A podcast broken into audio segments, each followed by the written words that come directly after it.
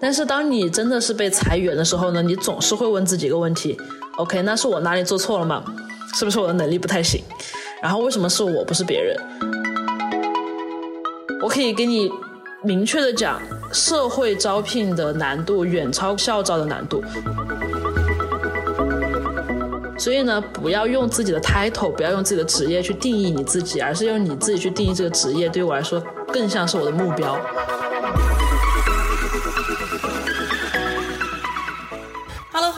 来到新一期的实习生活，我是小易。那么今天我们请到的嘉宾叫可可，首先请他自我介绍一下吧。呃，我是港大二零二零届的毕业生，然后呢，我在大学的时候主修的是经济和金融，然后之后在大三的时候呢，开始辅修了市场学。那一方面的原因呢，也是因为跟教授的关系比较好，然后觉得这一门课我很吸引，然后我就就擅自做决定，然后就去学了这么一个市场学。然后之后的这么一个求职方向呢，就偏向于市场的这么一个研究。然后说我一开始就先去了易普所做。市场的战略这么一个实习生，然后呢，我又去了尼尔森做数据分析，呃，然后这两个经历觉得好像这个行业给的钱太少，没有什么前景，对，就是前景，然后所以呢，就是去做了数据的销售。呃，当了销售的大概一个半月，也就是在疫情刚刚起开始的那么一个月之后，我收到了裁员的消息。呃，对，还蛮突然的，因为作为一个毕业生，其实没有多快的时间。然后我在经历了大概三个月，对，应该是正正好好三个月，因为从四月二十一号被裁员，啊，然后到七月二十一号拿到一个 offer，所以是正正好好三个月的时间里面呢，去做了一个不。算很大的项目，然后呢，也是和一帮朋友们说开玩笑的一个像创业的一个小项目。然后呢，现在呢，我是在思谋科技做呃 sales and marketing 的 specialist 这个样子。好的，谢谢可可。我觉得就是可可的经历是比较特别的，因为作为一个毕业生，刚刚好碰到了疫情嘛。我们也知道今年就是呃找工作是是非常难的一年，算算是今年算是。毕业生找工作最难的一年，嗯，一个是因为最近几年好像经济形势都不算太好，而且今年又碰上了疫情，所以可可就是碰到了裁员的这个情况。然后你可以讲一讲，就是当时，嗯，你们裁员到底是为什么呢？就是因为疫情吗？还是说，嗯，之前就有听到什么风声？因为你也是刚入职不久吧？呃，对，其实我还蛮特殊的，因为疫情的原因，然后我办签证，因为香港这边会办签证嘛，然后所以呢，办签证是被延迟了大。大概一个半月，所以呢，我比我的原定入职时间就推迟了一个半月。那在这一个半月的时间里面，我其实已经做了 training 了，就是培训，就是入职前的一些培训。那做培训的时候呢，觉得啊，这个东西还不错啦。然后呢，跟团队的同事们呢，也是有一些线上的交流，对吧？然后呃，在入职后的大概两个星期的时候呢，所有东西都已经开始步入正轨。那就像刚刚你问我说有没有接到一个风声，完全没有。呃，我在被裁员的前一天的中午，我的 manager 还打电话跟我说啊，觉得呃，就是你做的事情还不错，然后呢，觉得你要是能够好好的坚持完今年的话呢，你肯定能在今年的时候就是有个比较大的这么一个进步，both 在职位上和薪水上面，就说的很直白嘛。然后那个时候还沉浸在一种啊，就是那种毕业生刚刚有一点肯定的那种喜悦之情当中。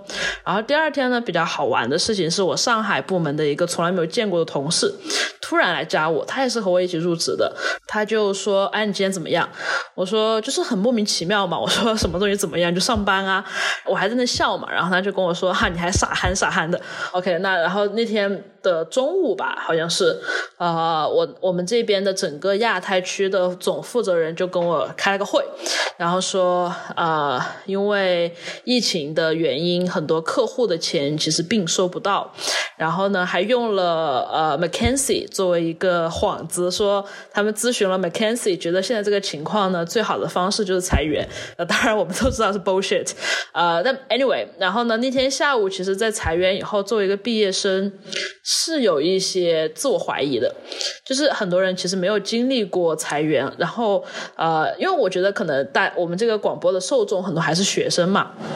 在找实习这一类的，但是呢，呃，很多的挫折就是，比如说像找不到 offer，然后或者是说在二三面的时候被刷掉，这些其实对于你的自我怀疑的影响是非常少的。但是当你真的是被裁员的时候呢，你总是会问自己一个问题：OK，那是我哪里做错了吗？是不是我的能力不太行？然后为什么是我不是别人？呃，对，然后这种情绪其实，但但说实话，我还是蛮幸运的，因为我们有三个人嘛，同时被裁了，就是我认识的人里面还是很多人被裁，但是我关系比较好的有三个人，有一个人至今还没有缓过这种情绪来，但是我是比较开心的事情是，我在那天下午就有了比较好的一个恢复。哇，你恢复的这么快？那我我反正我是看到，就是你嗯裁员了之后，你自己还是做了蛮多事情的，因为我之前也是在香港实习过。嘛，然后我实习的那个公司也是因为疫情的原因冻结掉了所有他们当年呃，包括实习啊，也包括呃新入职的，就是管培生的所有的项目，就是所有人可能都面试到最后一轮了，然后突然说我们可能因为今年的疫情原因没有办法去招人这样子。然后我也听说了，就是有非常多的人经受了裁员，就不仅仅是新入职的同事，而是已经在这边工作了很久的，因为可能部门的业绩不好就被。裁掉了，所以是觉得可能打击蛮大的吧。我觉得疫情，我至少我觉得对内地打击还没有像香港这么大，香港反而是有一个很很大的一个重创。然后我想问，你们当时就是被裁的全部都是新入职的同事吗？还是说啊，没有没有，新入职的是比较方便嘛，因为香港这边有实习期，就是 probation，然后呢试用期，然后那三个月的时候公司裁掉你，其实是不需要任何的理由的。然后他也不需要提前通知你，所以他不会像才正式员工那样子，需要提前一个月给你 notice，然后呢给你三个月的补偿金作为一个呃就是标准的合同的终终结这个样子。然后呢，所以第一批收到消息的呢就是新入职的，那可能。这一方面可能是我比较幸运的原因，公司还给了我一个补偿金，所以呢，我的心情还没有这么大的被影响到吧，这个样子。哦，我觉得你现在，我觉得你现在反正就是你在开玩笑的这个这个口吻来跟我们讲，那我觉得肯定当时经受这件事情真的是。会陷入你刚刚说的自我怀疑。那我看到就是你被裁员了之后，你反而是自己去做了一些创业的项目，而且也在不断的重新求职。然后你最近也是拿到了四个 offer，然后最后最后选了一个你自己比较满意的，然后重新入职了嘛。所以就想问一问你当时，嗯，在自我怀疑的那个阶段，你是有重新去尝试求职吗？然后你是怎么开始那个创业项目的呢？呃。你这个应该是三个问题，等我等我换一下。呃，那第一个问题是我有没有开始求职？有的。我当天下午四点钟的时候，从就是午，我说实话是午睡，但其实我真的在床上面一直在发消息，在呃确定这件事情的真实性。然后呢，大概四点半的时候我起床，呃，我上衣都没有穿，literally 我上衣都没有穿，然后我就跑去拿电脑，然后呢开始梳理我这一段时间干了什么，学到了什么，然后我就开始改简历。这这是件真的事情，就是那个时候我的简历应该半年没有动过了吧，然后上一份简历还是就是拿到这个 offer 之前的一个修改，所以呢，我把整个半年做的所有事情全部做了一个梳理，然后呢，把简历改好了，然后就遇到下一个你问的问题，有没有求职？啊，有，然后我可以给你明确的讲。社会招聘的难度远超校招的难度，这个这个是没有办法去比拟的，因为校招它是有一个 program，就是每个人其实，在求职的时候都知道啊，我们今年有秋招，明年有春招，那你不要错过这两个求职时间，你怎么样怎么样，你只要拼死了，你总是会有一些面试啊、offer 啊什么东西的出现的。但社招不一样，社招完完全全是看市场。呃，我那天下午打开 LinkedIn。然后就开始搜索啊，现在有什么开启的，就是职位，一个都没有。对，那个其实相比于那个来说的话，我的自我怀疑这一点东西在那一瞬间就没有了。你没有时间去自我怀疑的，其实，因为你会花更多时间去焦虑。那现在这这种节骨眼上，在经济这么动荡的情况下面。你失业了，那你什么时候能找到下一份工作？而且那个时候，我心里面想过的更多事情是，我不仅仅要面对的是很多应届生的这么一个呃后面的追击，我还要去面对很多前面我的一些比较 senior 更有 talent 的人，他们。被裁员了以后，他们也在找工作。那当时的环境是非常非常，我会说恶劣。然后，而且呢，第三个情况是因为经济动荡，所以呢，我的起薪被降的非常的大。就是你会知道，这个市场的应届生和社招生的起薪降的是非常的严重的。就是我当时拿到 offer 的薪水和我现在再去拿的薪水是完全不一样的，就是不可同日而语的。然后呢，这三个情况的相同出现，就会导致当时整个人就是在一个比较焦虑的情况下面的。那现在就回到你的第三个问题，你问我说去开启一个项目到底是为什么？呃。这这个问题会很长，就是一开始的时候是我的朋友们知道我失业了，呃，我会以为说大家可能会幸灾乐祸啊，觉得装逼吧，装逼被雷劈，就是天天在那里 show off 你自己的工作怎么怎么怎么样这种东西的时候，啊，OK，有一天你倒霉了。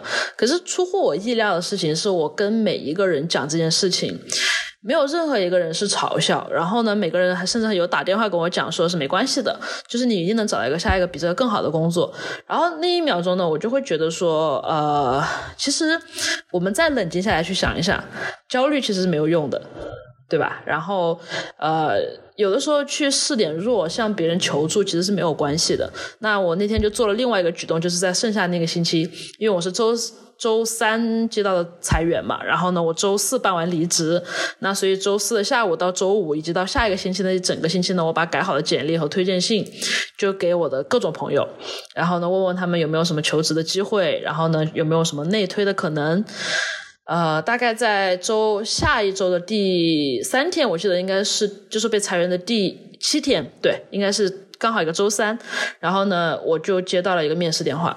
然后其实那个就是朋友的内推，呃，虽然那个机会我确实也没有去，也没有得到，但是呢，说实话，这就是我开启我项目的一个契机。说 OK，那其实每个人都有这样子的一个焦虑和一个烦恼。那我们平时有些人确实现在在这个节骨眼上比较幸运，那手上可能有一些资源，那为什么不去 share 呢？然后为什么不去用一些大家可能呃很好奇，你可能很擅长的领域去帮助到一些别人？就大概是这个样子的一个心情去开启的这么一个项目。所以说，我们直到现。现在也是完完全全免费，也是不收任何钱，每天就是为爱发电的去做这么一个事情，呃，也是这么一个初衷吧。所以，啊，我我知道你现在就是在做的创业项目其实是求职类的公众号，可以这样定义吗？呃，我们应该是说做社群公众号，反而是个辅助的东西。啊，明白了。所以你当时开始做这样一个项目的时候，是因为朋友手上有资源，然后你想要把它分享给更多的人，还是说其实你自己本身也是在这一呃收集这些资源的同时，也在为你自己物色更多的机会？啊，没有没有没有，其实说实话，我没有从我们那个项目里面找到任何一个机会，但是。比较好笑，然后呢，呃，但是我确实也帮助到很多人解决他们的焦虑，这这是我们整个团队来说非常感动的一件事情。那我也是四月二十一号，呃。其实，其实这个项目开启于我失业之后，是因为我更有时间。但是呢，整个项目的构思其实三月份就已经开始了。那个时候我并没有失业，呃，然后反而是失业这件事情给了我们一个更大的这么一个动力去做。然后，呃，一是我很感动的事情，就是我的团队其实没有任何一个人在我身边，每一个人都在不同的城市。然后呢，当时听到要做这件事情，我就打电话一个个的去说服，说 OK，你有没有想要做这样子的事情？有没有这一方面的时间？然后呢，大家都是抱着，呃，行呗，那反正是你喊的呗，那我们就来试试呗，然后就来了。然后一开始这个项目真的是举步维艰，你知道连。连我们那个就是那个项目的 logo 都是我一个人设计的，就大家没有人理我。然后当第一件事情 OK 办成了以后，大家开始有一点热情了，开始觉得好像这个事情有点眉目了，就开始慢慢的去放心血在上面。然后现在大概是今天是八月七号，对我们再回过头去看这半年来的这么一个做的东西的时候，我们大家就会觉得像把一个小孩子养大一样的，非常有成就感。那这就是做这件事情的东西，就是回答一个偏题的东西。那第二件事情呢，就是，哦，我觉得比较重要的事情就是在于求职到底是什么。这这个问题好多人问我，就是呃，好多人说你怎么拿到 offer，你怎么失业了以后又怎么怎么怎么样，怎么改简历，这些东西都是非常非常没有意义去问的事情。我我我觉得这么说会有点假大空哈，但是呢，真的没有意义，因为求职本身就是一个双向的选择。你只要明白了这一点，你下一步再去了解到你自己的强势在哪里，你自己的弱势在哪里，给自己一个非常清楚的定位，然后在你去面试的前一天，你了解到这个公司在做什么，你能够怎么帮。助他和他怎么能帮助你就没了，就不需要再去了解任何的事情了。然后呃，这个东西比较比较好笑的事情是我。从一个比较糟糕的大公司出来以后，不是裁员那一家哈，就是我从一个比较糟糕的大公司出来以后呢，我是发誓再也不会去大公司再做任何一个螺丝钉。所以呢，我给自己的一个定位就非常的明确，就是说我希望去从零到一的去创造，去跟一个很有前景的公司去做一些不同的事情。呃，对，然后呢，也就是因为我对自己的目标看得很清晰，所以呢，在我面试的时候，对方能够感觉到我是一个很有决心和对自己很了解的人。所以呢，他就会对我更有印象吧，我会这么说，不能说我比别人更优秀，但他就知道我知道我自己想要什么，他们就企业也是会需要这样子的人的。感觉像是你在裁员了之后，有重新思考自己，有重新思考求职到底是什么，嗯，清楚了你自己目标之后再再去。投递简历，那我想问一下，就是你刚刚所说的，呃，你的目标有可以具体跟我们讲讲吗？你的目标就是不去大公司吗？还是怎样？呃，是是这样子的，我我我我原先的公司呢，就是这个可能跟每个人的实习有关，可能这就是比较符合这个广播的，呃，就是今天这个播客的这么一个主题。实习其实很塑造你的一个职场这么一个目标的。就是我很幸运的是，我当时进了香港的一个很大的，就是它是一个全球性的企业，然后呢，只是它在香港开了一个所。我怀着一腔热血、一腔热忱的去那个地方，我希望能学到很多很多对于这个市场的理解，然后那些看起来 fancy 的战略，什么什么东西是怎么做成的。啊，当我进去的第三天，我就发现我每天下午三点钟就困了，就真的就是。困了，然后呢，困的我觉得我我的人生没有任何的意义。然后我在那我在那个公司待了七个月，你敢相信？我每天上午十一点钟就能把今天一天的事情做完，真的不是我的能力强或者是不强，这家公司真的是没有什么事情。然后因为它是垄断企业，所以它真的没有什么事情。然后呢，呃，非常搞笑，让我决定离开这家公司的原因呢，是坐在我旁边的那个人是这家公司的呃核心技术人员。然后呢，有天吃饭的时候，我知道这位核心技术人员已经在这个地方待了二十六年了。我的天呐！所以这家公司的技术和他们的一些方法，二十六年都没有变过。然后这一位哥们儿每一天上班都在打游戏，所以我就觉得我在这家公司里面其实是学不到任何东西的。当然，还有一些比较小团体这些比较文化上面的事情就不在这里说了。然后呢，从那以后呢。呃，那也是我做这个项目吧。就做这个项目以后，我发现真的会有工作激情这种东西。就说起来很虚，但是你真的去做了一个项目和做成一个项目以后呢，你就会觉得，就算这个事情做的再琐碎。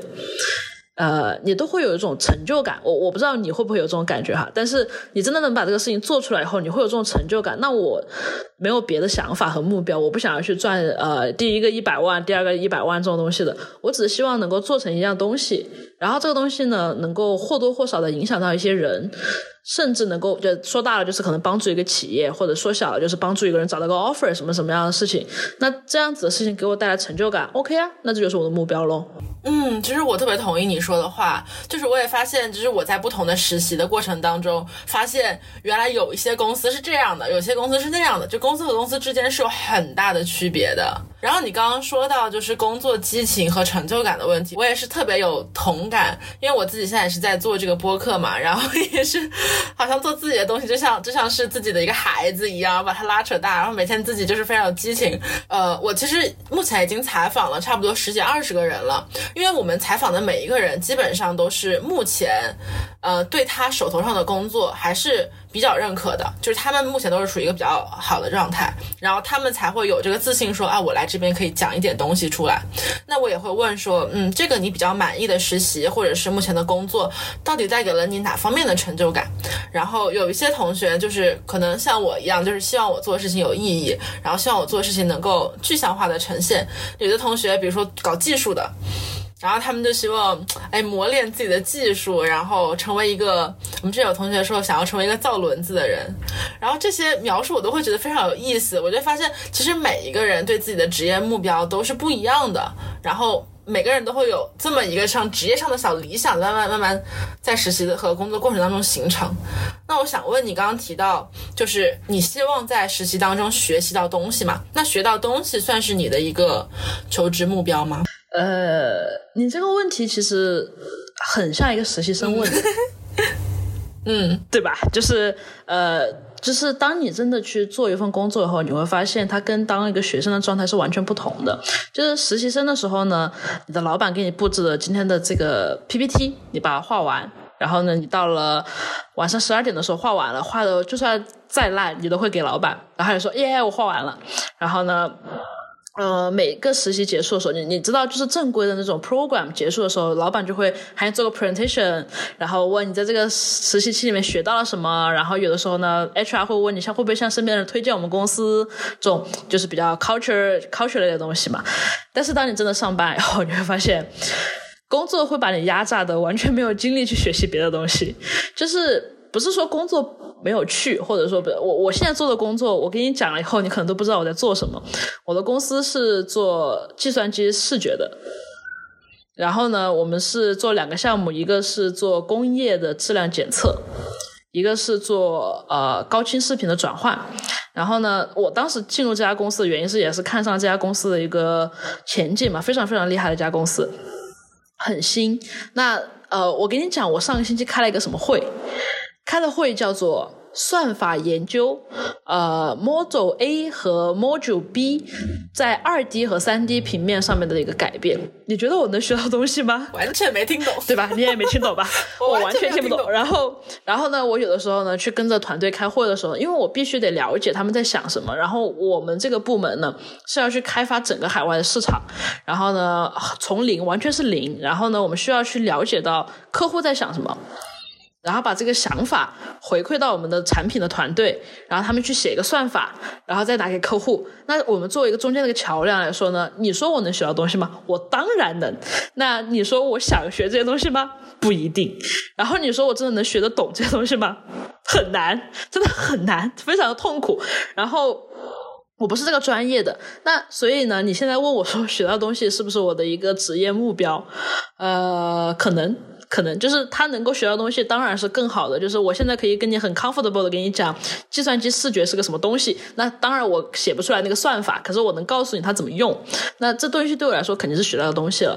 可是对于我来讲说，职业嘛，本身就是把人工具化，所以不要把它当成你价值的唯一定义。你还有很多很多别的定义。然后整个工作这么一个环境，它就是把你变成一个工具。所以呢，不要用自己的 title，不要用自己的职业去定义你。自己，而是用你自己去定义这个职业，对于我来说更像是我的目标，这个样子。哇，我觉得你刚刚那句话说的特别好，就是用你自己去定义你的职业，不要你的职业来定义你。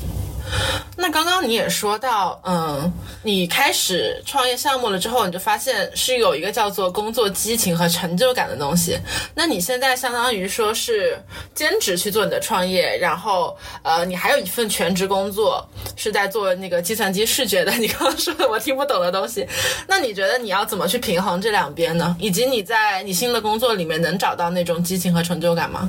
还是说你只把它当做一份工作？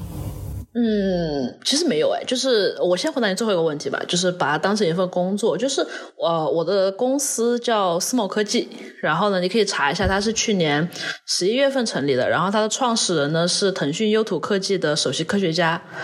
然后，呃，他三月今年六月二十八号拿到了 Pre A，然后是真格 IDG 和联想创投投的，那非常多的钱。这家公司是我见过才出生大概五个月，就是钱就是那种像砸提款机一样的给你砸钱的，就是那种。我以我老板说的方法就是说，呃，就是只要放一点股份出去，就会有投资方追着他屁股跑。然后呢，好不容易投上钱了以后呢，就会写一个万字感谢信，说啊，感谢你让我投钱给你们，感谢让我投。钱给你们这样子的这么一个企业，呃，说实话呢，自己作为一个就是有想要创业这么一个人嘛，那确实对于这种企企业就是羡慕不来的。就是你知道，所有的初创企业都是缺钱，这这这是迈不过去的一个坎，就是没有钱。然后呃，我现在在做的这家公司呢，就是它相当于是一个很成熟的新公司。呃，但是呢，我做的东西呢，有反而是他完全没有接触过的行业，呃，领域，就是我们要去开拓除了中国内地以外的所有的海外市场。然后呢，呃，很有趣的事情是呢，我现在这个部门的老板，呃，我们部门一共就三个人，然后呃，我的部门的老板呢是一个非常成功的创业家，他身价已经过亿了，然后呃。跟我讲说，他来这家公司的原因也是看到这个公司的机会。他自己已经 cash out 了，就是把他的公司卖掉了，在香港买了一个非常好看的别墅，然后开着每天的小车车，然后来上班。然后我就问他说：“那你当时为什么选择要我这么一个应届生？”他说：“啊，其实和我来这家公司的感觉是一样，他觉得我作为一个应届生很有眼光。”我说：“哈，就是什么叫做有眼光？”然后他说：“他说。”其实每一个人来这里都是把这个东西当成一个工作，只有你一个人在面试的时候跟我讲说，呃，你很看好这个公司的前景，你做了很多 research，然后去了解到说这个公司到底在做什么。虽然当时你听得出来我对这个东西完全不了解，对，当然我现在也是完全不了解，然后。但是呢，当时我是就是怀着一腔热情的说，我希望陪这个公司从零到一，然后从一到一百的去建设这么一个海外的市场。他说，呃，对于他来讲说，这对于一个创业企业来说是最重要的事情，就远超过于你是一个 MBA 的毕业生，你是一个成熟的老板，什么怎么怎么样的。他说，对于这个工作的这么一个热情和他的一个信念，是他想要看重人。当然，每个老板用人的方式是不一样的。呃，所以呢，你问我说，会不会把这个东西当成一个工？作，平时工作的时候会，对，但是呢，这份工作和其他工作对我来说最大的不同是呢，我能在这个地方找到一些我自己从来没有做过的东西，然后呢，它真的是从零到一的在搭建一个东西。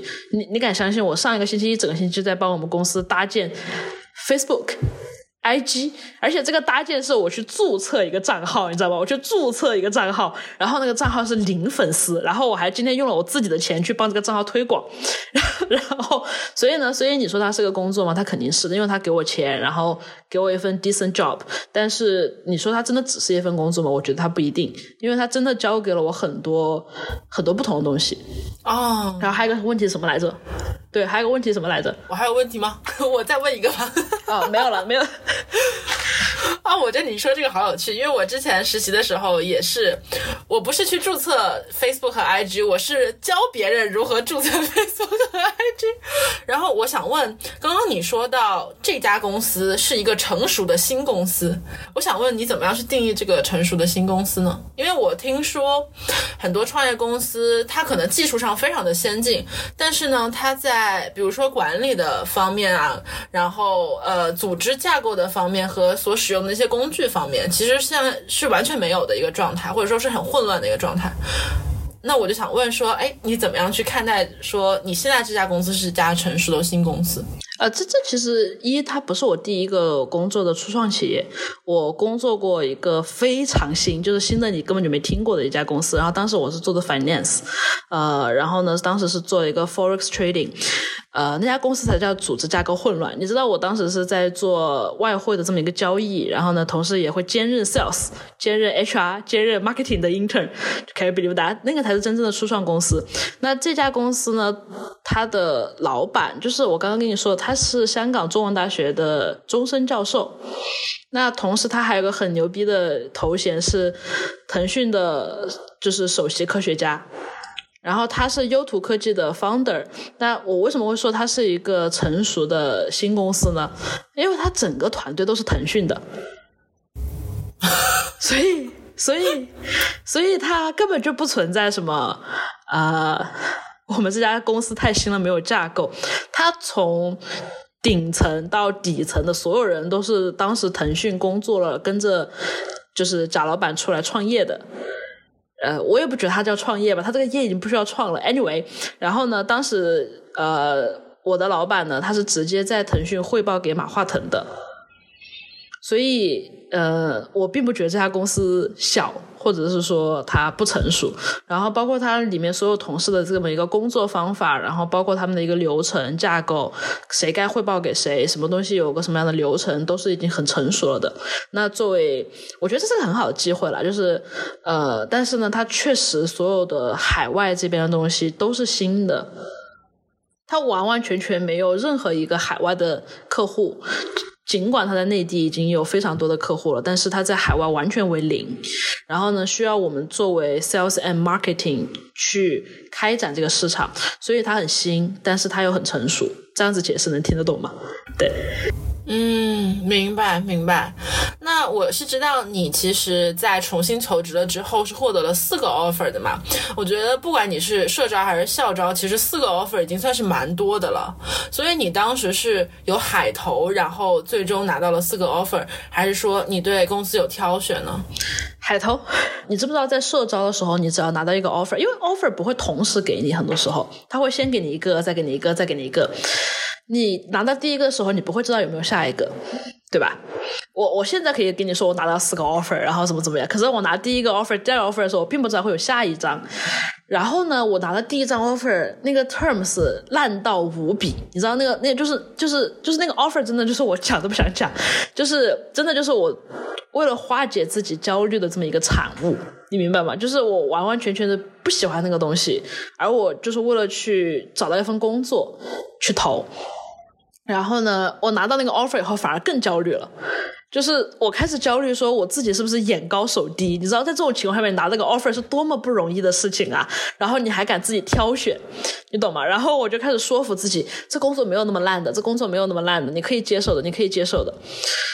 然后后面我还是拒绝了。然后我拒绝那天，我又觉得啊，我又要开始找工作，然后就很疲惫。然后呢，又到了下一份工作，然后又到了下一份工作，然后我选了大概四份。才选到这一家，因为觉得它是个很符合我的东西。但是当我拿第三张 offer 的时候，我并不知道我会有这一份工作。所以这个地方真的就是一个忠告：当你啊真的很清楚自己要什么的时候，你就去要就行了，你就等着那个机会来就行了，因为那个机会总是会来的。你拿越多的东西和越多的机会去混淆你自己的信心，反而对你自己的心智是一个折磨，你知道吗？就是。真的很摧残。就如果你只是想要去某一个东西的话，你就专注的去做那一件事情就好了。海投真的很伤心，然后大家还是尽可能的不要用海投去解决自己的焦虑。我觉得，对，我觉得如果是当海投只是为了解决你的焦虑，但是你拿到 offer 的时候，并不会觉得说这个焦虑被解决了，是如释重负。对对对，明白明白。然后你刚刚有说到，其实社招和校招是有很大的区别的嘛？所以你最后那四个 offer 都是走的社招吗？还是说你也有尝试校招？呃，我尝试校招，然后我呢也在跟着投二零二一年的校招嘛。然后我的四个 offer 都是社招，就是他只招一个的那种。然后对，还蛮还蛮还蛮刺激的，就这种事情，因为社招真的对你的心情考验是一种极大的摧残。因为社招它本身，我不知道大家知不知道社招，社招就是当这个部门需要人的时候，他会告诉 HR 说我们需要这个人，你帮我找到这么一个人，最近来干这个活，所以他都是需要要求近期入职。而校招呢，就是说他明年九月份再入职，现在开始招聘，然后。我当时甚至病急乱投医，我还投了港大的 Master Offer。对，然后呃，比较好笑的事情是我当我拿决定去思摩科技以后，HKU 也给了我 offer，然后所以我就决定还是暂时不要去 HKU 这个 offer 了。就是这还是病急乱投医吧，就是少海投，什么海投都不要再试了。嗯。明白了，然后你现在的状态算是在家工作对吧？嗯，你的公司其实是在内地，但是你们是开拓海外市场，所以算是在香港有一个 office 吗？还是怎样？哦，没有没有，因为我们老板就是说了是香港中文大学的教授嘛，所以他的家本身也是在香港的。对，所以你在香港其实还是有 office 的，只是最近疫情原因，你就是在家工作这样子。